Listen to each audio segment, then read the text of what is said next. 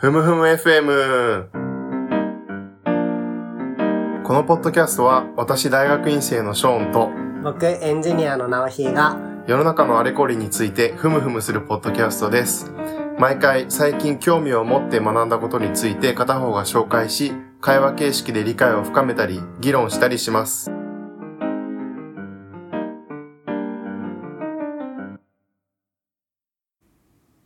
はい。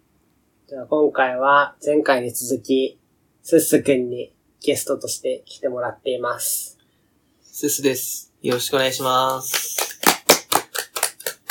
と前回はね、すっすくんの金融庁でのキャリアの話を中心に聞いたんですけど、次回驚きのキャリアがあるという予告をして終わったので、今回はその次のキャリアの話あたりから聞いていきたいと思うんですけど、そうですね。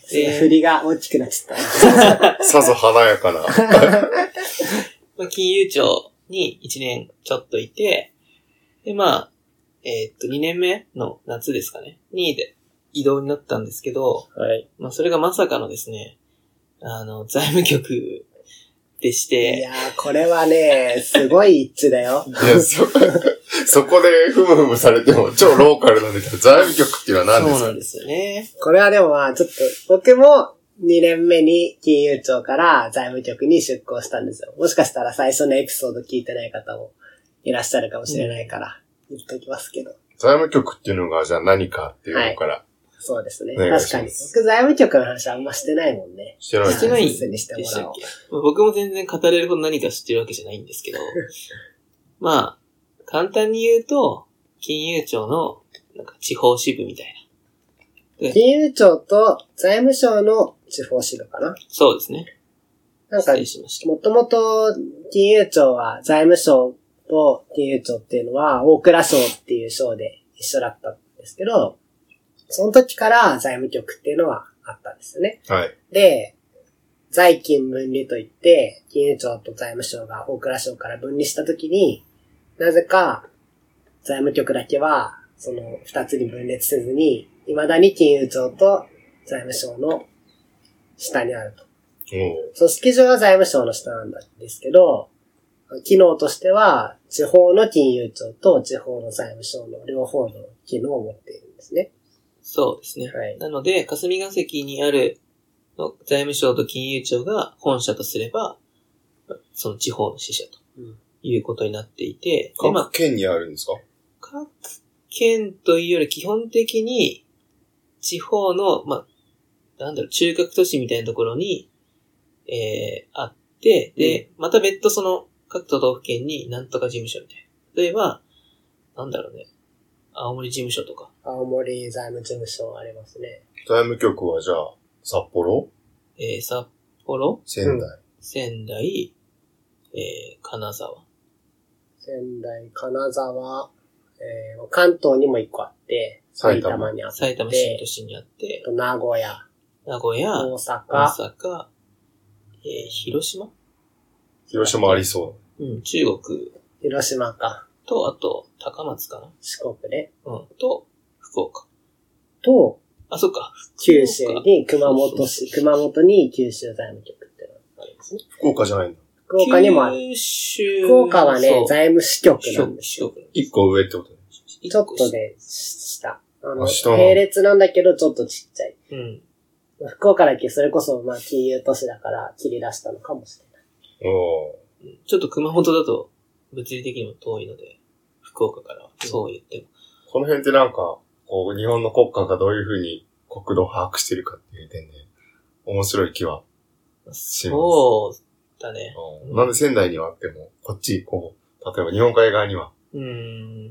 ないとか。そうなんです。結構いろいろその、行政区分の、その影響を受けてるというか、例えば沖縄とかは財務局ないんですよね。うん。はいで沖縄は中国が、あ、中国じゃないや、九州の財務局が見ているかと思いきやそうではなくて、内閣府の、なんだっけな、地方財務、なんちゃらみたいな、ところが、その財務局の役割を担ってて、九州、九州財務局の、あの、参加じゃないんですよね。それは沖縄返還の時とかうに。ん多分そうなんだと思います。未だに多分返査されてないっていうことなんだと思うんですけど、うん。なんか謎なその行政区分は未だに残ってて。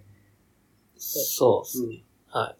そういうのもあって、まあなんだろうね。基本は昔の五大街道みたいな、五街道うん。みたいな感じなんですかね。よくわかんないですけど。うん。っていうのがあって、で、前回っていうか、これまでで多分、直ひくんから説明あったと思うんですけど、えーっと、仙台の、あれは何？東北？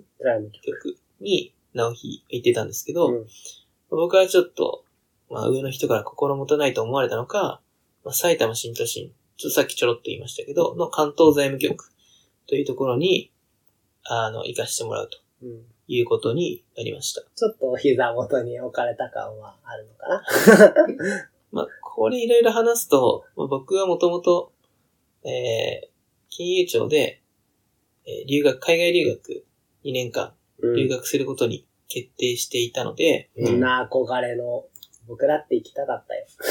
国、国費留学みたいなやつですね。はいの、えーまあ、候補に選ばれていたので、まあ、ちゃんとお勉強しなさいよという意味で、お膝元にこう、悪いことできないように置かれたみたいな説はありますけど。よく国家公務員が国からタダで金をもらって留学してるという批判があるので、これを機に留学制度を説明してもらえれば。えーっと誰が行けるんですそうですね。えー基本的にはまず、えー各省庁ごとに選抜の試験というか選考がありますと。うん。そこで大体、えーまあ年次も決まってるんで若手ですかね。2年目から、ああれ？もうちょっとじゃない？まあ、採用されて数年目の人が応募できる。大体まあ、か係長というか30歳くらいまででうん。行く人が多いんですけど、そうですねまあそういった省庁ごとの、おそらく予算で決められた枠があって、そこで選抜した上で、えー全省庁一括で、まあ、人事院っていうところがあるんですけど、そこがまた選考をして、で、晴れて、正式な候補生として、えー決まりますと。そうですね。人事院っていうのは、まあ、省庁のうちの一つみたいな感じで、公務員の、その、お給料とか、留学とか、そういう人事的なことを司ってるところですね。というところですね。もうそこ専門にやってるとそうですね。いうところがありまして、まあ基本その省庁の選抜さえ通ってしまえば、その、まあ、いわゆるその一次選抜さえ通ってしまえば、人事院の二次選抜で落ちることはまあないと。うん。本当にもう、あれでも100何十、本当に10人落ちるとか、9割とかでしたかね、合格は。みたいな感じなんで、まあ、そこを通って正式に候補生としてまず決まりますと。で、まあこの先がちょっと、あーなんだろうな。まあ、個人の資質に大きくよるところなんですけど、うん。はい。あの、学校どこに行きたいかは、もう自分で選んで、自分で探して、自分で選んで、自分で応募して、そうですね。で、その応募に必要ないろいろな書類とかも自分で集めて、自分でも全部、その大学ごとの選抜を受けて、行くと。地域だけ決まってるんですけど、そうですね。確かアメリカに行くよって言ってて、フランスに行くとかダメで、はい。そうですね。の国だけは決まってて、あと分野もか。そうだ国と学びたい分野だけ決まっていて、うん。経営とか、経済、はい、例えば経営、経済とか、まあ、なん政治でも何でもいいんですけど、統計とか。うん。うん。なので、まあ、その省庁に、あのもちろん関係ある内容の学学びたい分野で、学びたい国を選んで、で僕はフランスにまた行こうとしてたんですけど、うん。フランスならフランス、アメリカならアメリカ、あイギリスならイギリスっていう形で選んで、まあ、それこそそれぞれに枠があるので、まあ、そこを調整していくという形になっていって、で、行くと、どういうお金のカバーがされる？えー、そうですね。僕が聞いてた話だと、通常の基本給が、まあ、そのまま、あの、月給で、月でつくと。で、それとは別に、あの、今留学なんですけど、扱いは長期出張になるので、確か、毎日、土日にも全部なんですけど、9000円かな？うん、日当が出るんですよね。うん。うん。支給されるので、だいたい、まあ、年300万、それが300万ぐらいと。ずーっと出張しているっていう扱いになる。扱いですね。で、学費はもちろん出してくれるので、その学費と給料と、あとはその長期出張費のニットが、あーまあ、インカム、インカムって言ったらおかしいですけど、うんあの、その、こ留学に伴うお金は全部国が負担してくれると。それは戻ってきた時は、すぐ辞められるんですか？これはよくある質問ですね。は い国民的な質問。これはいろいろ、だからこそちょっと問題になっているんですけど、辞める人が非常に、はい。えー多くて、で、例えば MBA とかを取ってしまうと、日本ではまあ、ももまだ貴重な資格なので、まあ、外に出やすくなったりとか、悪い人だと、花からそれ目的で入っている人とかも、まあ、いるとかいないとか、あの、僕は知らないですけど。っていうのがあって、5年以内に、えっと、帰ってきてから5年以内に辞めちゃうと、その分、えー、まあ大体5年で、その全部かかったお金償却していくんですけど、月ごとに。その残りの残額を一括で払わないと辞められないと。そうですね。はい。まあ一般に多分民間企業でも留学制度があるとこっていうのは多いと思うんですけど、うん。あの、まあすごい枠が狭い。そういうイメージで、。公務員は結構いけるんですよ。でしかも、金融庁は多分外務省の次にいけるのかな。割合としては。そうですね。めちゃめちゃ割合が高くて、同期もだいたい半分ぐらいは行くんじゃないかな。そうね。半分はいかないかいやでも説明会の時点では7割いくみたいな話はしてたから、本気で希望してる人は大体いけるイメージがあります。でも、うん例えば、あの、他の省庁だと、全然、その枠自体がなかったりするので、金融庁はそういう意味では留学はかなりさせてくれる。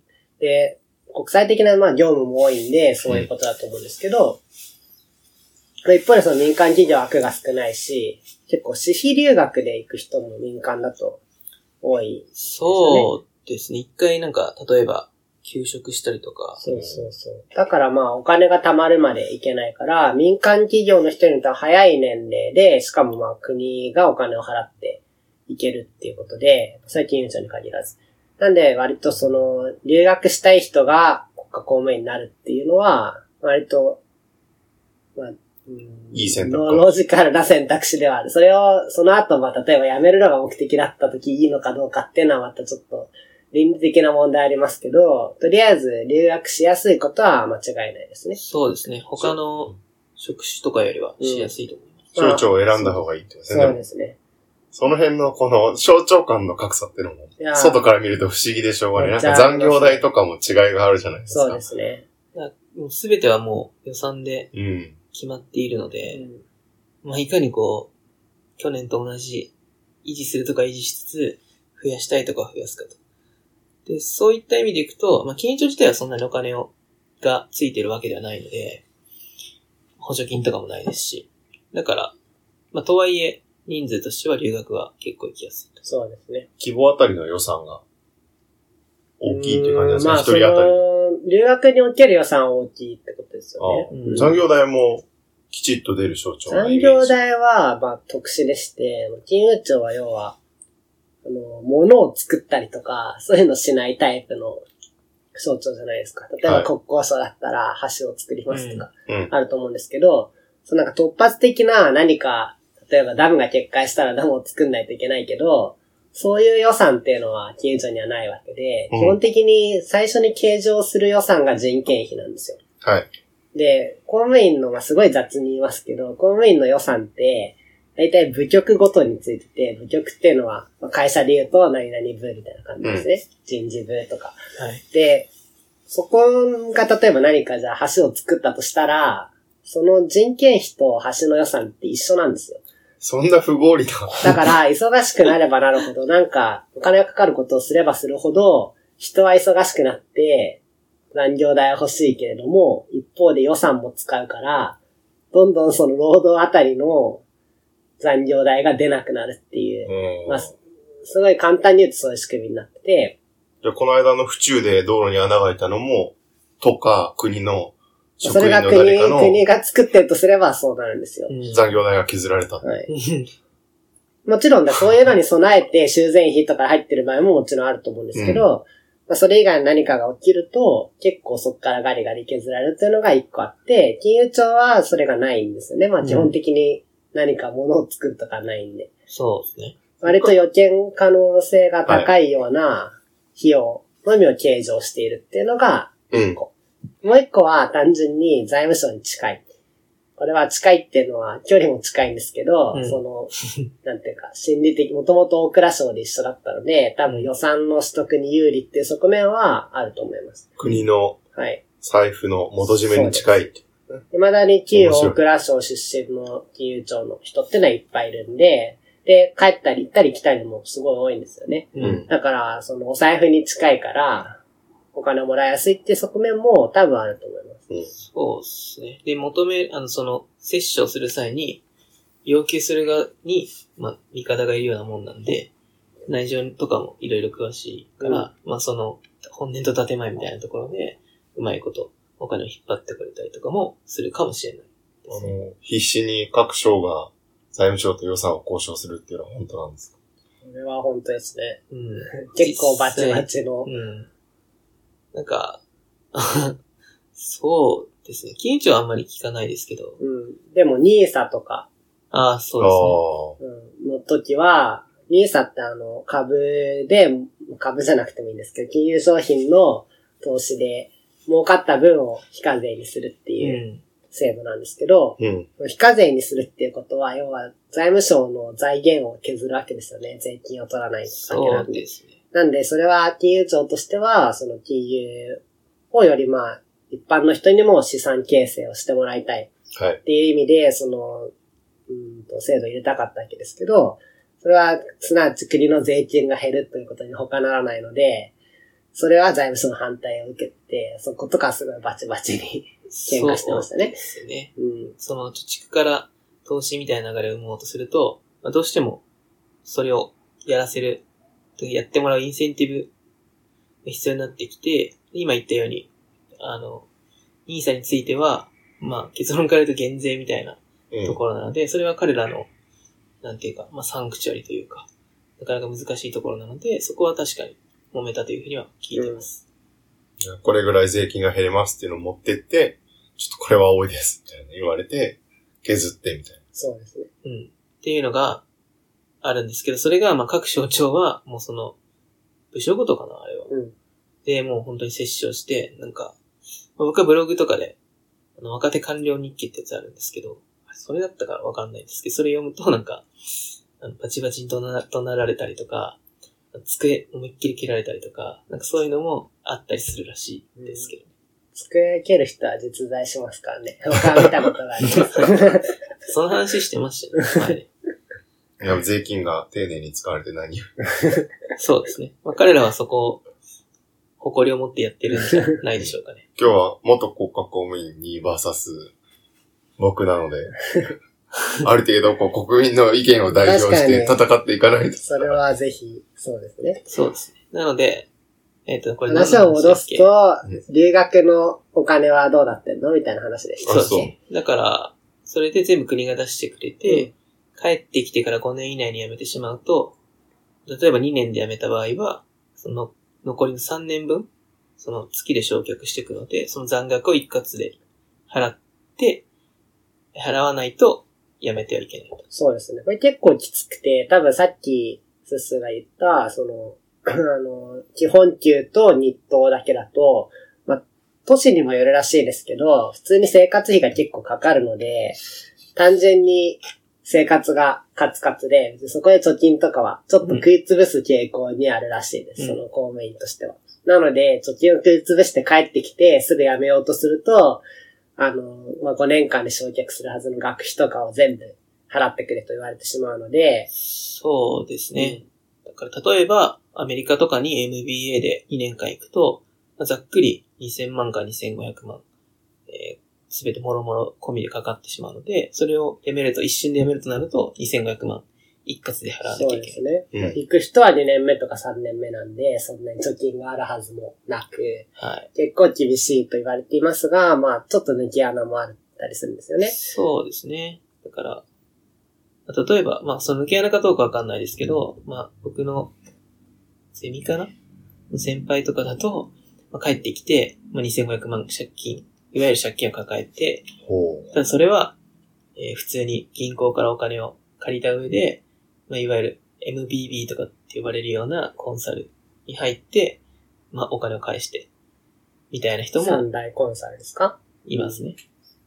なので、まあ、その次に働く仕事が、あの、すごいお金をもらえるところであれば、あの、銀行から別途自分だけで借りて返すこともできますし、あともっとすごいのは、海外のヘッジファンドとかで行くと、その辞めるお金も全部込みであなたを引き抜きますよ。そう。外資のオファーは、それも払ってくれる場合があるんですよねう。。それすごいね。うん。っていうのがあるので、その場合はもう自分で別に借金する必要もなくて、単純にその、引き抜かれていくと。うん。東京の転職だと、かなりでも、給料が高くても2500万返すのは、いや、まあまあ、しんどいと思う。んで、それなりのくさびにはなってると思いますけど、真の優秀層は、そういう、まあ、道もあるので、まあそうですよね。そうです一回払ってもらってまたそこもやめるとかも、まあ、可能なわけですから、なので、それに、成功してるベンチャー企業の CFO とかに引き抜かれれば、うん。1年目ぐらいで返せそれもあそうだしるかもしれないですね。で、実際そういった話、まあ、MBA を取って特に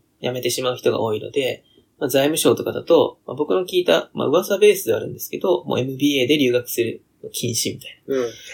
そういう制限が生まれたりとかはしてるらしい。そうですね。まあ、外資に引き抜かれる率が、まあ、多分優位に高かったんでしょう、MBA は。で、まあ最初もちろん辞めないですねっていうのは僕も面接で聞かれましたけど、あの、辞めないですって制約していくので、行く前に辞めるパターンあるって思ってると思いますよ、それ。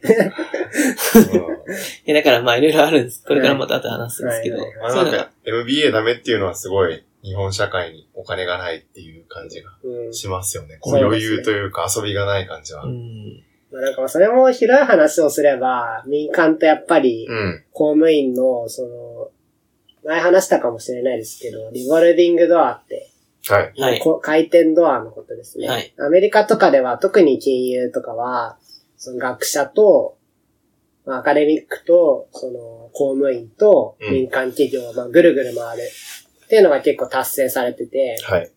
さっき、あの、アメリカの DU、まあ、金融庁とかのトップの人とか、学者の人とか、うんその金融会社のトップの人がなったりもよくするんですよね。よくゴールドマンサックスの社長がなったりしますよね。なので、うん。トップに限らず、そういう、その、入れ替わりが結構激しくうて、ん。まあ日本は逆にあんまりないので、まあ、それをできるようになればね、もちろん MBA として出ても、その経験を活かして戻ってきてね、とか。うん人事交流とか雇用の流動性でいくと、あの、アメリカないし欧米とか高い状態で、ただ、前も確かどこかで話してたと思うんですけど、金融庁は、あの、まあ、民間の人も多くて、で、一回出てって、出て行ってまた戻ってくる人とかも、うん。僕は結構いるように、そうですね。まあ、うん比較的、先進的な省庁ではやっぱりあると思うんで、はい。おすすめですか？そうですね。なんかそれこそ、ただ、ちょっと悪い面でいくと、そういう人たちが、その全全部、専門性を吸ってしまうところがあるので、うん。若手は最初は基本的にはそういう、そうですね。どの席に、どの、この会議室でどの席に誰が座るのかとか、そういうのを考えたりする作業とかももちろん入ってはきます。僕はあんまそういうのやんなかったんだよね。だから結構、それも部署ガチャというか、そうですね。特に国際は、国際部局はそういう出張が多いと必然的にそういう作業が多くなっていくので、ツンとかはその、前回話したロジとサブ、えっ、と、なんていうんですかね。準備と実態の業務で言うとロジが多い、はい。いいところだったかなと思うし。準備が多いところだったので、うん本当に深夜に幹部のその解析の、なんか排析をこう、エクセルで組んでたりとかはしたことはありますね。結構誰がどこに座るとかも大事なんですよね。大事な仕事ですよ。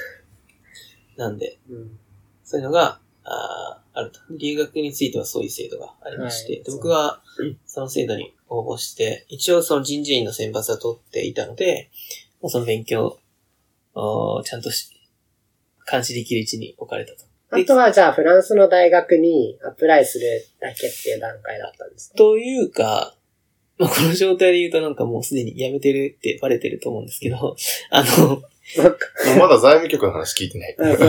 財務局、うーはそうですね。あ多分、直ひも、まあ説明してたと思うんですけど、基本は、まあ本体と言われるような金融庁がもうあるので、大きい、例えばメガバンクとかには検査とかはしないんですよね。うん。ただ、その、もちろん地方の新金新組はもう、それこそ山ほどあるので、そういうところに、まあ立ち入り検査をすると。で、業務的にはもう話してたんで、そこちょっとまだ聞けてないんで。いやあんま話してないと思います。銭湯の回数券を検査する話聞きたいです。それ僕ね。あれ、全国の財務局がやってるわけじゃないんだ。でも全国やってると思うけど、それを数えたかどうかは、スッスが数えたかどうかわからない。うん、これ衝撃的だ。ちなみに僕は数えたことはないですけど。まあじゃあ財務局の話をちょっと聞きますか。うんそうです。で、先は、さっきも、直ひが言ってたように、まあ財務省と金融庁的な側面があるんですけど、僕は金融庁に、から出向してきたので、うん。まあ、金融庁支部的な、はい。あの、業務が多くて、でも基本財務局そうだと、の金融、その僕が、理財部の、なんだっけあれ、統括検査官みたいうん、なんかそんな名前名前のところなんですけど、検査官っていう言われる人たちがいっぱいいて、でじゃあどういう仕事をしてるのかというと、えーそういった新金とか新組が、うんまあ、しっかり運営しているかとか、経営しているかっていうところを、まあ、いろんな、なんですかね、マネロンとか、ガバナンスとか、うん、リスク管理とか、側面で切って、えー、なんですかね、検査しに、実際に、えーオンサイトって言われるんですけど、うん自分で、自分たちで足を運んで、中でいろいろヒアリングかけたり、データをもらったりして、健全性を検証すると。そうですね。そういうのが、まあ、ざっくりうん業務ですね。半沢直樹のうん。黒崎検査官に股間を掴まれてる側のぐらいの下っ端を僕らやってたっていう感じですかね。そうですね。わかりやすいかわかんないけど。そろそろ入ってきた、中の、中のあの黒後ろの方で段ボールとかを漁ってるような人をやってましたね。まあ、あれは結構フィクションなんで、その、実際はあんなに御用だみたいな感じで入ることとかはないんですけど、まあ、業務内容としては、ああいう金融機関が悪いことしてないかなとか、はい。そういうことをまあ調べたりするような仕事。ですねあ。の、権限が書かれた紙とかやるんです一応最初書面の交付がありまして、かうん。それはその財務局の名前で、こういう権限で。こういうやるから現状に基づいてやりますっていうのはありますね。そうですね。だから、新金とか新組だったら、そのトップ、理事長に、こういう権限で、何、これから、これまでの間何々しますと。で、な、何々と、何々と何々で検査しますみたいな。これなんか人間性が出る気がするんですけど、それってなんか、金融庁にいる時より権力の末端感があるじゃないですか。うんどういう感じをや受けました？そういう、ああ、書類を見せて入っていく時って。うんワクワクする。逆に言うと、なんか、フロント、まあ、いわゆるフロントって呼ばれるような現場で、その、なんですかね、金融機関の人たちとやり取りするっていう意味と、ではなんかそのダイレクトにこう、こちらに気を使われている感じとかもするので、逆にそのなんか権力的な意味で言うと、まあ、小役人的な意見ですけど、財務局の方が、なんか感じましたけど、国家権力っていう意味で言うそういうイメージを今聞いてて。うんと。うん。僕はまあ微妙ですかね。なんか結構例えば検査に行くと、その、なんて言うんだろう。部長とか、あの、うんあるいは役員ぐらいまでは僕らの末端の検査官、うん末検って言うんですけど、これ財務局あるあるです。真剣。末席検査官って言うんですけど、末検。はでも、あの、大体そのさっきスッスが言ったように、いろんな項目が、検査の項目があるんですよ。うん。その金融機関の、例えばまあ、その経営の話とかは偉い人がやったりするんですけど、例えばスッスがやったのだと、マネーロンダリングどうしてるかとかうん。やってましたよね。やってました。で、そのいろんな細かい話があるんですね。で、その細かい話の一つ一つは、その割と任されるんですよ。だからその担当役員とかと1対1で話して、はい。うんヒアリングしたりするとか機会結構与えられて、そういう意味では、権力って言ったらあれですけど、まあ普段なら会えないような、うん。もちろん地元の名士なわけですから、そうか。ような人と会えるっていうのはありましたね。まあ一方でその金融庁だと、スッスはあんまり国会が関係なかったかもしれないですけど、僕だとなんかその議員の人とか、うん。あるいは、あ直接会ったことはあんまないですけど、議員の人と関わりがあったりとか、あとあるいは僕はそのメガバンクの監督だったので、うんその、なんだろう、メガバンクの部長とか、うん。はい。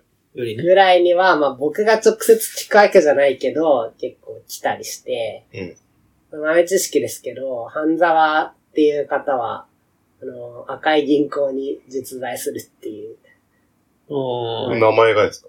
あの、池井戸潤の小説が元になってると思うんですけど、うん。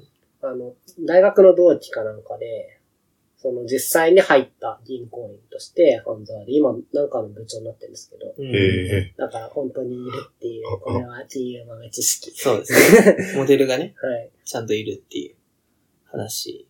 僕もちらっと聞いたことあります。あとはなんかその、アナリストって言われるよく、その株価は上がりそうかとか、はい。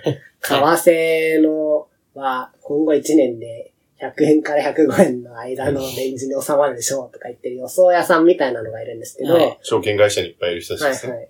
僕らは、その結構そういう経済全体を見てたので、そういう人を呼んでヒアリングすることっていっぱいあったんですよ。ああ、はいはい。そうすると結構、その、有名な人たちってニュースに出てくるような、よく、経済系のニュースとかでアナリストが解説してることってあると思うんですけど、ねその見た顔の人をいっぱいヒアリングできたので、まあ、その芸能人みたいなもんじゃないですか。うん。だからまあ、それも結構、その、会えない人に会えるっていう観点でいくと、まあ、それぞれに、まあ、その、なんていうんですかね、肩書きのパワーって言ったらですけど、恩恵は感感じましたね。そうです。業界の有名人とかに会えたりは、その、金本、本部っていうか、金融庁だとありますね。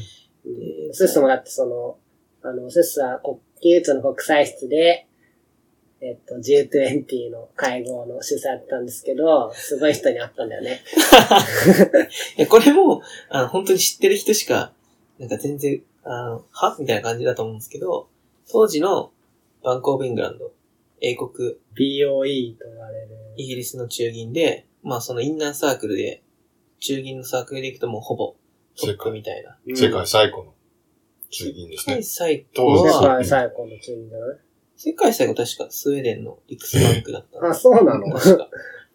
まあそれは別にどうでもいいんですけど。中銀の歴史というともうイギリスので、イングランド銀行。そこで、あの、非常に有名なマーク・カーニーさんっていう当時の総裁がいいや、すて、ごい人ですよ。で、彼は、もともとカナダの人なんですけど、43歳でカナダ中銀の総裁にな、確かなってすて、ごすごっいスピードですよね。で、その後、まあえっと、イギリスで、えー人以外で初のバンコオブ・イングランドの総裁になったと。そう考えるとでも柔軟ですよね。だって、あの、バンコオブ・イングランドの総裁って、要は日本でいう日銀総裁で、今、黒田さんの立場ですけど、うんそれにだってアメリカの人とかがなるのって想像できないですよね。そうですよあね。りえないそうですね。まあ一応そのカナダも、あの連まあ邦っね、強そうだてけ言うとそういう感じなんですけど、まあ確かに他の国の人が。自分の国の中銀総裁になるとかっていうのはなかなかないと思うんで、まあ裏を返すと、まあそれだけすごい優秀な人なんですけどね。結構経済学者だと、カナダとかアメリカの中銀、まあアメリカだと各州だと思うけれども、うん。の、その、出身、卒業 PhD 取った後5年とかそこでいましたみたいな、結構日本人でもいて、うん。その辺も柔軟だなってなかなか、それもさっき言ったリボルビングガーの一環なんですよね、やっぱりね。うんまた戻ってきたりすることもあると思いますし。そうか。で、なんか日本の大学で教えてるとか、あんまりそうそう日銀だと考えられない気がして、こう、うんぐるぐるしてるね、人がいたりします日。本人以外のこう、大学に出た人を雇って5年研究させるみたいな。あんまりやっぱ日銀だと想像できない。なかなかない。柔軟だし。うんこ。ういうすごい人に会えるという意味では、結構、まあね、そう。魅力的な仕事ではある。目の前で、その、マーク・カーニーと、えー FRB、連邦準備、えー理事会、連邦準備制度か。アメリカの衆議院ですね。FRB というのの副総裁が、こそこそ、こ小声で話してて、あの、なんか、笑いやったりとかしてるのを見ると、なんか、ここで何か行われているんだっていう あの気分にもなります。まあ知らない人は見てもおじさんが耳打ちしてるだけだと思いますけど、まあでもね、僕らから見るとやっぱり金融界のすごい人たちの。っっていう、ね。本当にトップの、うんトップのトップが集まってるっていうのに会えたりもします。これじゃあ、すすが70年後に孫に語るエピソーまあ、その、ド。もうちょっと頑張んないと。うんそうですね。一応、そうですね。うん麻生大臣の、なんかその、動線、それこそ物理的な動線でアテンドしましたとかは言えるかもしれないけど、マッカーに、は？みたいな。あの、一般の、確かに、この聞いてくださってる方の何割がマッカーニーをご存知なのか。あーってなってるか絶対わかんないですけどね。マッカーニーがいてんの？みたいな。孫に。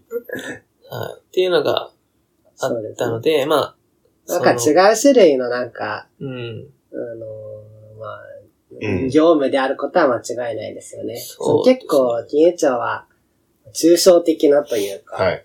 仕事で、うんまあさっきまさにお風呂の件を数えるじゃないですけど、財務局は、末端の末端の仕事ではあります、そうですね。だから、立ち位置的には金融庁で作った大枠の制度と、その制度を使っている人たちを実際ちゃんとやってるのかっていうのを現場に見に行くのが、まあ、財務局の人みたいそう、面白そうですうんね。な。そういう感じなので、まあ実際そう、あ、なんか、昔は結構、なんですかね、喧嘩、喧嘩腰みたいな。まあまあ、それも、その金融庁の方針転換があって、まあ前のエピソードでも話したんですけど、その、まあすごい厳しく取り締まった結果、まあ、日本の銀行って結構健全になってきたんですよ。はい。かなり。うん。なので、まあこれからは、その、対話の時代だと。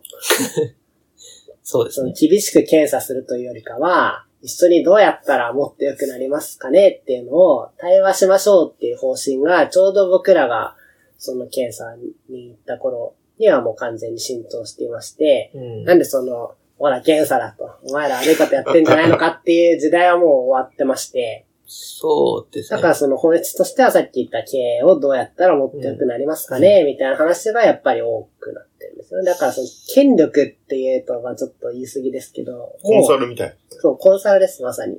そう、一緒に、あの、PDC を回していくっていう。なんかもう、常駐型のコンサルみたいな感じ。頑張りましょう、みたいな。まあだから、ハンズオンみたいなそうですねなんで。すかね。それをやめちゃったんですか？そそんなおも、いろんな偉い人にも会えて、面白そうな。ああ、仕事を突如来ましたけど。ま あ僕の場合もう一個その、まあけ結論書いてやめたんですけど、はい。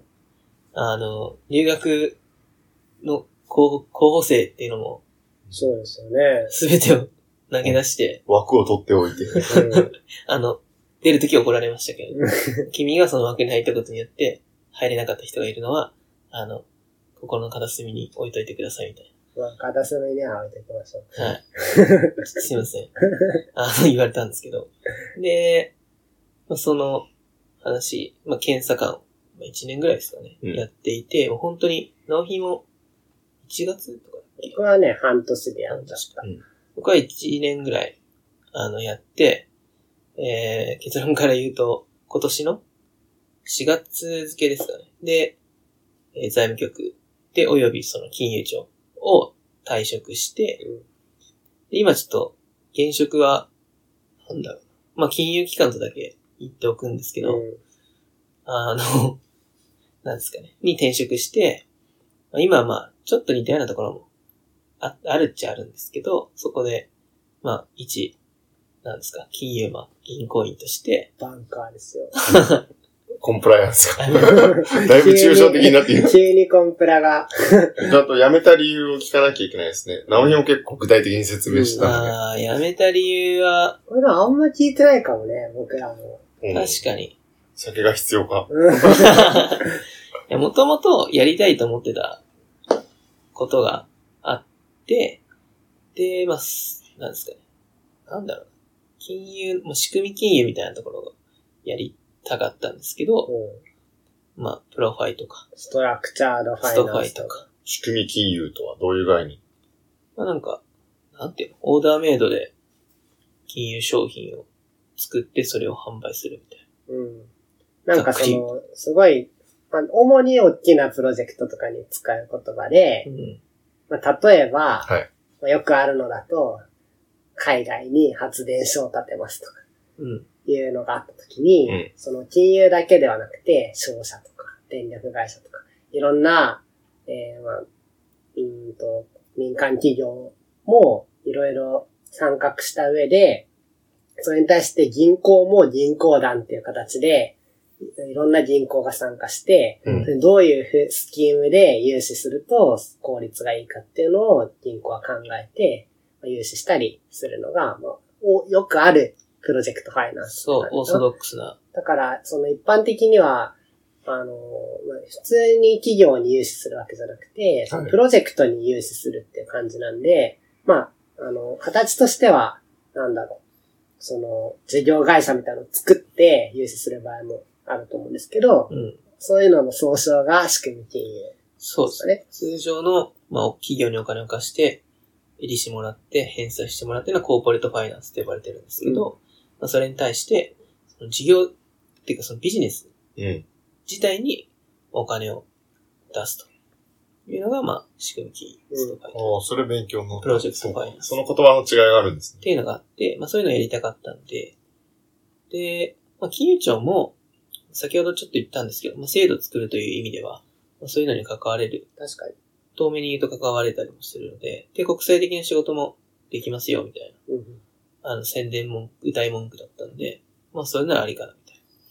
で、入っていって、で、まあ留学も決まってたんですけど、なんですかね。まあいろいろ理由はあるんですけど、もともとそのやりたかったことをもっとこう、プレイヤーとして、あの、関われる仕事うん。をしたかったっていうのと、まああとはなんか、このままの生活ずっと続けられるのかっていうのが、まあちょっと、うん。スッスは残業とかもすごかったですから不安ね。が頭をよぎったので、まあ今は別に一人見たからいいんですけど、まあ例えば家族ができたりとか、そうです子供よね。できたら、っていう生活をしている先輩を近くで見ていたの確かにで、。お父さんの子顔を知らないうん赤ちゃんが、うんっていうたの。で、河野大臣が変えるというふうに 主張してますけど。あね言うとりますけども ですよね。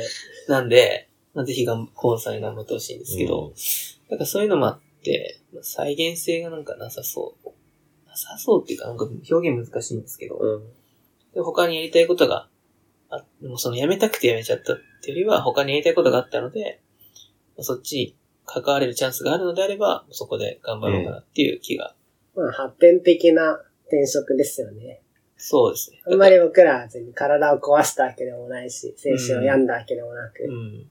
もっといいとこがあったから辞めたっていう。そうですね。うん。あの、本当に、まあ半々、半々でもないか。でも、その、体調崩しちゃいで、ちゃったりとか、もう働きの状態になってしまったりとかっていう人は、いますね。稀ですけど、言ったりはするので、そういうのとはまた別の、あの、話ですかね。今日もあの、今日かな？昨日か。日経に官僚を辞めた人の、ベンチャーで頑張ってる人みたいなうん。うん。特集の記事が確か出てたんですけど、まあそういうのと、まあ一緒じゃないですけど、うん。そういった、まあ、前向きな転職ということで、今は金融機関で、まあもう、バンカーって言っちゃったんでバンカーなんですけど、そうか。バンカー、バン、まあ、バンクぐらいいいんじゃない、うん、お仕事してますっていう。バンクもピンキリですか？ら。いくらでも ぼやかせる。そうです。っていうのがあって、っていうのがまあ、これまで、えー、大体、今三社会人3年目なんですけど、その、短いですけど、その間の経歴というか。そうか。もうちょっと財務局の話聞きたいですね。あんまり財務局の時に、そこまで業務の話とか聞いてなかったので、うん。僕もちょいちょい財務局あるあるでああいうの手を挟んでいくので、なんかどんな仕事をしてたのか簡単に。あ財務局ですか？財務局は、まあ、さっきもちょっとまとめていったんですけど、まあ、基本は、えーっと、まあ、あれも財務局ごとで方針違うのかもしれないんですけど、僕のところは、関東財務局は、1年を、まあ、4タームぐらいうん。に時期に分けて、そうで各タームに、え、1個、あの、新金ないし新組を検査しに行くと。で、えー各ターム1個なんですけど、人はいっぱいいるので、班をこう、まあ、5, 5個とか6個とか作って、だ計、1タームで6期間とかに、5、6期間とかに、あの、立ち入り検査をする。うん。を、まあ、なんですか、かける4。新金と新組っていうのは、信用金庫と信用組合のことです。はい。っていうのがあって、で、まあちょっと、コロナとかもあったので、最後の方は、まだべちょっと微妙に特徴で違ったんですけど、あの、そうですね。そういった信用金庫とか信用組合に検査ししに行って、その経営体制の健全性を、まあ、検査すると。うん。いうところだったんですけど、これ多分、まあ、直人賞にもなん多分言ってたんですけど、その4ターン分けたうちの1ターン目が、あの、3日ぐらい行って、行ったら、あの 行って1回その財務局に戻ってたんですよね。そしたら、電話が入って、あの、そこの理事長が、なんかお亡くなりになってしまって、うん。ちょっともうこれ以上検査を続けられません、みたいな。で、そういった特殊な事情で、あの、なんですかね、多分30年間ぐらい、検査官やってるおじさんも、いや、こんなの初めてだみたいなうん。言ってたんですけど、それで、まず亡くなっ、まあその検査がなくなってしまって、で、まあその後ずっと、他の班はずっと検査を続けていたので、まあ手持ち無沙汰みたいな感じになっちゃって、で、まあいろいろ研修とか受け入れたんですけど、まあそれがまあ晴れて終わって、で、次のところはちゃんと検査して、まあ都内の新品だったんですけど、はい。あれ新組か、だったんですけど、まあ検査して一通りこう、まあ一年の初めから終わりまで、一緒に、他の班のグループの人と一緒に、あの、業務をしていて。で、僕は、さっきの日もちょっと入れた通り、マネーロン、マネーロンダリングが、まあ、ちょっとこれもコアな話なんですけど、まあ、えー第四次審査うん。が、日本に去年かなこの話ちょっと、あの、ショーンの回で触れましたね。ファトフの第四次審査。第二次審査があったので、それに向けて、そのま、末端というか、一番、えーその、うー金融サービスの担い手である、新金とか新組がちゃんと、そのリスクを管理できる体制を築いているかっていうところを、まあ、検査しているとうん。いうところですね。だから、まあ、本人確認とか、そういった、本当にもう一番末端の話から、まあそのリスク管理体制がしっかり取れているかっていうところも見ていくという感じでした。パトフって、なんか国際機関に評価されるやつでしたっけ？そうです、そうです。そうです。で、国単位で行われるって話でしたっけ？そうで。す、そうです。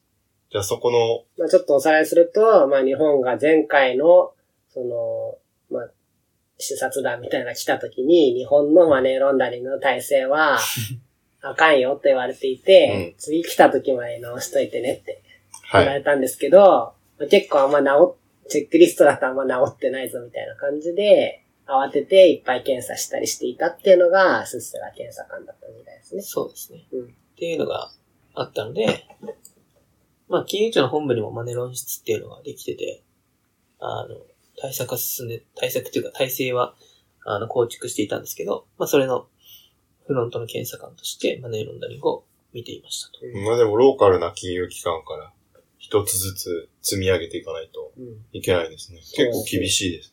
なんか、その、前ものエピソードでも言ったかもしれないですけど、その検査数っていうのが実はターゲットになってまして、その、実際どの程度積み上げるかっていうのはまた別問題で、一旦検査に、マネーロンダリングが検査をしましたよっていう実績も、まあ大事だったんですよね。うん。うん だからまあ、その数、検査数が、まあ、一部こう KPI みたいうん。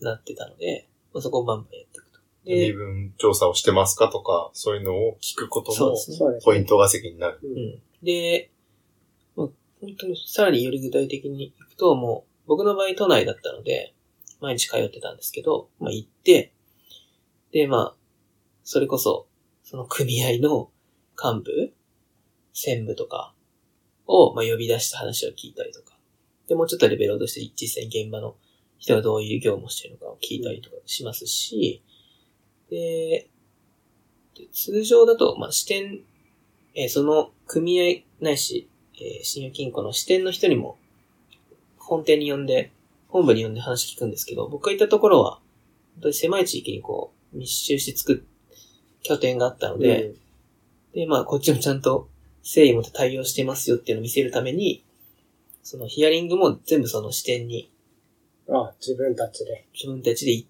へー班分けていって、ヒアリングかけますっていう体制をその時は取っていたので、適宜その、なんですかね、支店に行って、その支店長と、あとはその実際その業務してる人の話を聞く。うん。で、それを、あーこっちでも、中で精査しますし、その現場の声を、その、さらに本部の幹部の人たちにフィードバックするみたいな。話もやってましたね。っていうのがまあ2個目であって。それってで、ワンクールで言うと、うん。どれぐらいの期間検査に入ってるんですああ、かそう、だいたいあれは一月くらい結構長いですよね。ですかね。3ヶ月のうちの、一月うん。で、まあ、イメージとしてはその前の一月でいろいろ準備して、で、後ろの一月で、あの、なんですかね、財務局内での説明を行ったりとか、うん。そのまあ、報告を結果求めるとの通知とかね。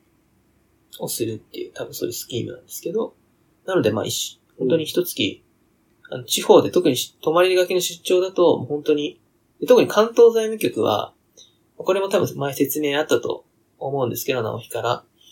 あの、まあ、それぞれ所管の都道府県がありまして、はい。で、関東は、なぜか、あの、1都6県と、あと、新潟とかも、やんなきゃいけなくってですね。飛び地があるんですね。そう、長野とかもやんなきゃいけなくてですね。なぜなのかわかんないんですけど。だからいろんな、本当に新潟とか行くと、毎週、新幹線で出張して、ずっと泊まり込みみたいな。うん。結構ビジネスホテルに何週間も泊まったりとかもあるんですよね。まあ、ちょっとしんどい。そうですね。土日は帰ってこれるんですけど、もう土日帰ってきて、もうすぐまた月曜行くみたいな生活があるので、ちょっと遠いと辛いそうですね。ですね。東北の時はまあ基本的に担当の県があって、僕は山な、山形と福島うん。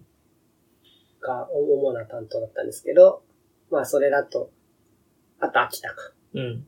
秋田のなんかもう謎のローカル線の大曲りとか、花火大会とかの近くに一週間泊まるとか、結構ありましたね。だから、本当に一回も、多分その仕事つかなかったら絶対行かないようなところに、ずっと寝泊まりするみたいなところもあると。いうので、僕はまあ都都内だったんですけどね。うんで、あったんですよ。逆に言うと、そのローカル線の先まで見ないと、霞が関で決まってるいろんなルールも実施されないってことですそうなんです。私はその信用金庫と信用組合をメインに見てたと思うんですけど、うんはい。僕は実はその新組、新金には行ってなくて、関東財務局は金融庁があるから、地銀は行かないんだよね。地銀はもう金融庁が、まあ、主主担っていうか、地方銀行は金融庁が直接行くので、大きすぎる。東北とかだとでも全部見るんですよ。うん。地銀から、信金から、信組から、で、さっき言った、あの、お風呂券っていうのはプリペイドカード、うん。前払い式支払い証票とかって言うんですけど、Suica とかみたいなやつですね。と、あとは貸金。うん。この前話した悪夢とかもそう。うん。うーん、ですか。もう全部行くんですよ。僕はその新金新組には行けなくて、貸金とプリペイドカードの掲載に行ったところでやめちゃいましたね。そうですね。なので、まあ、それは局によって多分変わると思うんですけど、で、まあ僕新組行った後に、第3タームはなぜか、あの、金融庁の検査にレンタルバックされまして、財務局の職員として、金融庁の、まあ地銀なんですけどね、の地銀の検査のチームの一員として派遣されるとうん。いう、まあ謎の、一回早期出たのにまた戻ってくる。う んなんか机ももらってましたよね、金融庁に。ああ、そうです。机もらって、全部揃えてもらって、で、その、エレベーターとかで、まあもちろん、あの、その金融庁の職員とかと、てかその知り合いとかとすれ違うんですけど、えみたいな顔をされるんですよね。お膝元ですね、完全に。そそう。関東財務局はちょっと得しかもしれないですね。うんはいうん。う。なので、あの、なんか悪いことでもしたのかみたいな 話がちょっと一瞬なんか、ありもしない、こう、噂が出回ったことがありあそれで呼び出されてる的な。てかまあ、悪事をして、戻されたんじゃねえかみたいな。っていうのあったんですけど、そこで、もう結構もう、もう日本国、日本国内で、10番目うん。ぐらい、入るか入らないかぐらいの規模の地銀に行きまして、まあ、そこでも本当にもう支店長レベル、30年ぐらいの職員の人に、なんか俺が偉そうに、ってか、こう、僕が偉そうに席座って、あ、これはどうなってるんですかみたいな、あの、話すみたいな。っていうのも、まあ、それはなんか個人の資質というかは、もう人数的に聞かないと回んないっていう感じで、割とうん。そういう権限があるんですよね。そうですね。なので、一番主任検査官みたいな。まあ、要は、まあ、半沢直樹で言うと、黒崎。黒崎みたいなのは本当にもうトップの、なんですかね、もう常務専務、社長、会長だけ、頭取 みたいな、だけのヒアリング。あとはもう本当に支店長とか、うん。幹部と職員とか。っていうのを、まあ、担当していて、それは確かに、あの、泊まりだったんですけど、まあでもそんなに結構大規模な、大規模って言っても地方レベルですけど、大きな都市だったんで全然。うんいい経験ですね、んでもね。なんですけど、まあ金融庁の一員として、あの、検査行って、そこでも、まあネロンかな？うん。うんとかまあ普通にやってましたね。ので、いろいろ、そういう経験をさせてもらった、財務局でさせてもらったっていうところですかね。なんか財務局って多分、聞いてる方、金融庁よりさらにイメージつかないんじゃないかと思うんですけど、うん。なんかその、金融庁と財務局を比較して、うん。なんかどこが違ったとかってあります？僕は結構、あいろいろ違うなと思ったとこあったんですけど。これは、何です制度的な、まあ制度もう。そうだし、まあ人、環境、なんでもいいんですけど。あーまあ人環境はまるっきり、特に僕は国際室にいたので、まあ、国際室っていうところから、まあ本当に地方の国内のフロントうん。っていう、まあ、最も距離があったんじゃないかなと思ってるんですけど、まあ雰囲気も全然、うん。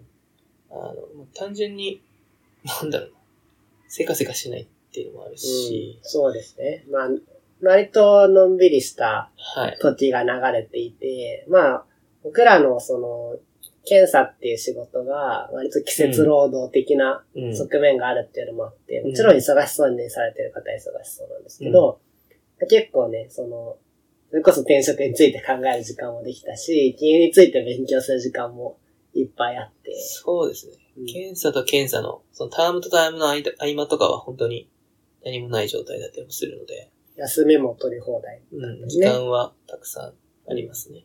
で、時間にゆとりが中央にいるより全然そうそうですね。そうそう。で、あとはもう本当に働いてる人も全然違ってですね。うん、金融庁は比較的女性の比率も多、割合も多いので、僕がいた特に国際した女性が多かったんですけど、で、年齢層も、あのもちろん僕みたいな若手の新卒みたいなやつから、まあ、課長ぐらいの人までいたので、結構、まあ、人口ピラミッド的にはバランスと取れてたんですけど、本当に関東財務局の僕のいたその検査官の部署はみんなもう昔仇みたいな人が多いので、なんですかね。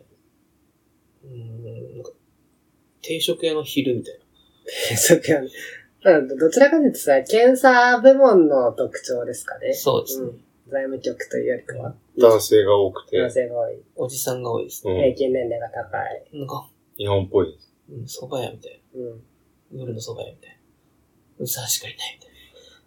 で、僕が結構話で聞いてたのは、その、いかに MD が便利だったかみたいな話を、議論メディープレイヤーだ、そうメディーですか？一瞬何のことかわかんない。あれがめちゃめちゃ便利だったよな、みたいな話を、3人でめっちゃ盛り上がって話してるみたいな。そういう、片やブロックチェーンみたいな。国際してやってるのに、片やこう MD の便利さについてこう熱く語るみたいな。確かに。ちょっとそういうネットリテラシーとか IT 的なのとかはやっぱり金融庁の方がうん。高かったりしますよね。ですし、あとは時間に余裕があって、人もちゃんと晴れているので、あの、足りてるので、あの、なんすかね。人当たりも、確かに心に余裕がみんなうんあるっていうのは あるかもしれないですね。教えてくれたりとか、怒鳴ってる人とかはま見見ないみたいな。ねこう、和気あいあいとしたうん。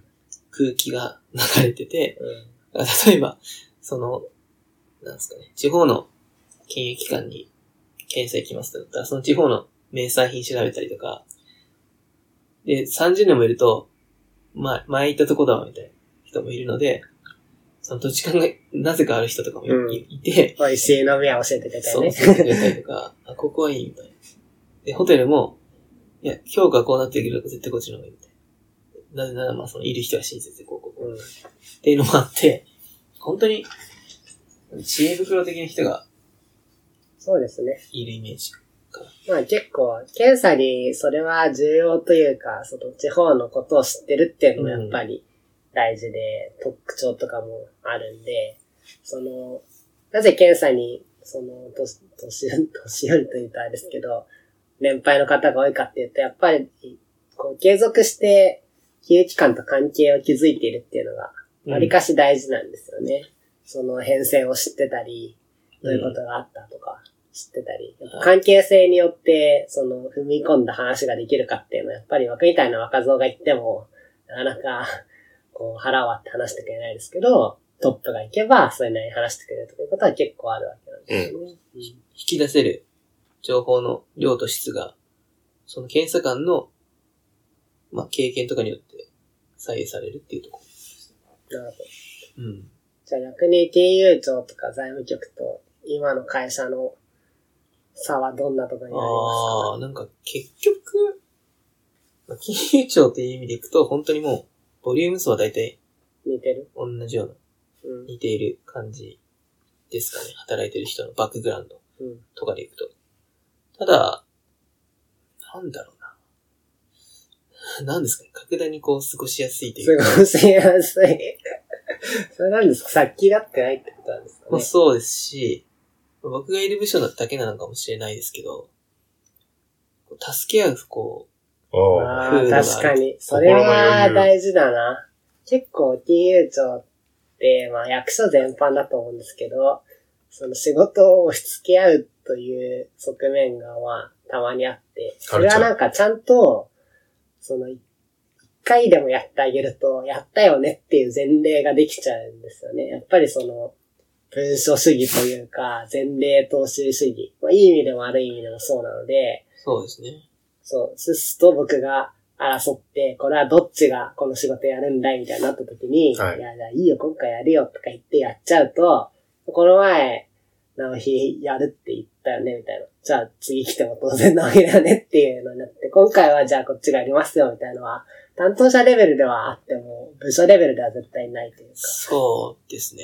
あの、今後その、同じような案件全部、ボンボン、こっちの部署に、あの、投げ込まれちゃうんで、おでそれが特に、国会関係とかだと、今回はすごいやってましたね。なんかもういかに過去の資料を用意しといて、自分に不利な要素を出さずに、相手に不利な要素を速攻で突きつけるかみたいなゲーム。だからその、これはなかなか、いや、まあ良くないと言えば良くないんですけど、その仕事を他の部署に打ち返し、したら打ち返しただけ偉いみたいな。うん。よくやったみたいそうですね。ありますね。風土が、まず打ち返すっていう仕事を弾としか捉えてない発想が結構ありますからね。だから、ーよくない。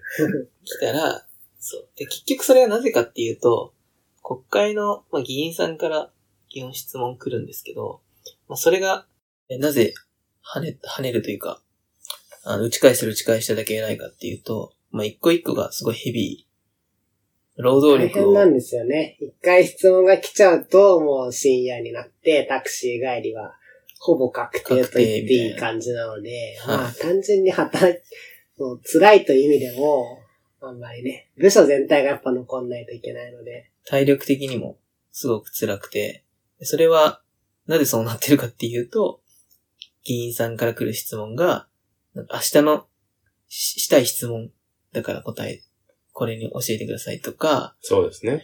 いろいろそのタイトなスケジュールで動かなきゃいけないので、で、結局、こう、頑張って準備して、あの答えたとしても、それが果たしてじゃあその、い例えば国会の実際の会議の場で、それがこう、論題として上がるか否かは、または別の話になってくるので、うん。でいわゆるその空振りと言われるんですけど、おそうなんですよね。質問答えたけど、全くそこに到達しないまま、その議員さんの、まあ、持ち時間が個人にあるんですけど、それが、あの、終わりみたいな。昨日、徹夜は何だったんだ？強制終了みたいなのがあるんで、なんか野球に例えがちですよね。なんか、うんその、空振りっていうのもあるし、まず質問者の一覧、ああ、はい。はいまあ、バッター表とかって言っあじゃて、あ野球完全に。順みたいに捉えていそうなんる。です。確かに、国会あるあるとかで一回ぐらいは話せそうですね。うんとか、そうですね。なので、それでも押し付け合って、押し付けたもん勝ちみたいな。で、これあの、まあ、また、ローカルトークなんですけど、実際僕の部署と、まあ、いわゆるその他の部署が、もう一回揉めたんですよね。それが、確か本当にもう、数時間に及ぶ、そういうの割り揉めって言うんですけど、割りま、割り揉めをした結果、もうその、最後は、もう、これ以上仕事受けないんだったら、長官に言うぞ、みたいな。お父さんに子言うぞ、供のみたいな。喧嘩みたいな。いいのか、それでも、みたいな。って言われて、もう、じゃあしょうがないか。ただ。これは今回だけであって、今後の前例としないということを、もう条件としてのみ受け入れるみたいな。っていう話でまとまったりとかもすそういうね、るんですよ条件闘争を結構内部でやってて。結構だから。聞いてる方はどういうプロセスで、あの、安倍さんが国会で答弁書を読んでるのかっていうのは、あんまりわかんないと思うんで、うん。安倍さんじゃないか、菅さんか。菅さん。だからね、例えば今の、なんだっけ、学術会議問題で毎日読んでると思いますけど、あれはどう作成されてるのか全然わかんないと思うんで、そうですまあね、この話とかもしても面白いかもしれないね。あの、まあ、ここで、直樹の発言にあるように答えてるじゃなくて読んでるっていう、あああのところなんですけど、ま あこれはなんかこう官僚が作ってるのをそうですね。読み上げてるっていう意識があるから、そういう話に議員から質問が来て、前日とかに、はい。それに答弁書を用意して、当日時間があれば、そうです。偉い国会議員なり、首相なり、大大臣なりが答えると。読み上げて答えると。そうなんですよね。で、まあ、これは、まあ、おまけ的なんですけど、まあ、麻生さんは、よく自分、こっちで作ったやつ、そのまま言わないんで、あの、隙がない文章を作ったはずが、とんでもない失言をしちゃったりとかも、まあ、失言が多い大臣でですよねありましたね。余計なこと言っちゃうから、それをこう上げ足取られちゃうみたいな、なったんで、結構、みんな警戒はしてました。そういう意味で。逆に麻生さんとか、この前、あの、国会見てたら、あの、なんだっけ、世襲議員が問題になってて、菅さんがなくすとかなくさないとか、で、自民党の異性議員をどうするかみたいな話の時に、麻生さんに、その、あの、息子はどうするんですか？みたいな質問をしたんですけど、うん麻生さんなんか、あの、それ、質問票に書いてないよねみたいな。はい一応、この質問票に書いた質問しかしないっていうルールになってるんですよ、国会は。うん。でも向こうも、麻生さんは答えてくれそうだからと思って、規則質問をして、実際なんかまだ引退は考えてませんとか言って、一応まあ 答えを返してしまって、まあちょっとニュースになったりとか。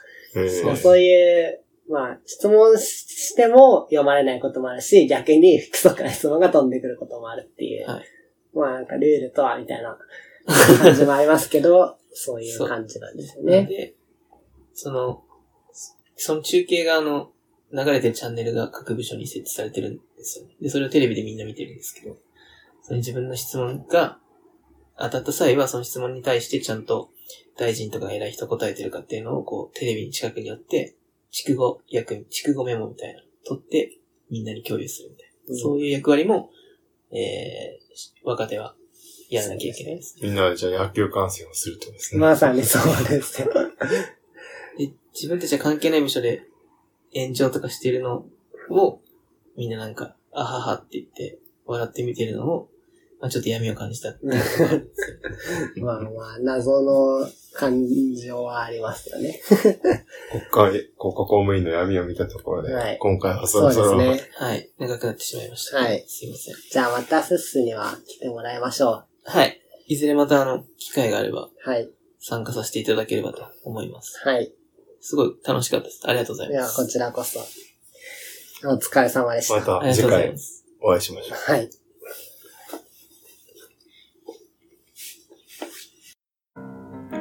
ふむふむ FM では視聴者の皆さんからのフィードバックをお待ちしております。ツイッターでハッシュタグふむふむ FM、ひらがなでふむふむ、小文字で FM です。をつけてツイートしてください。素敵なアドバイスや感想をお待ちしております。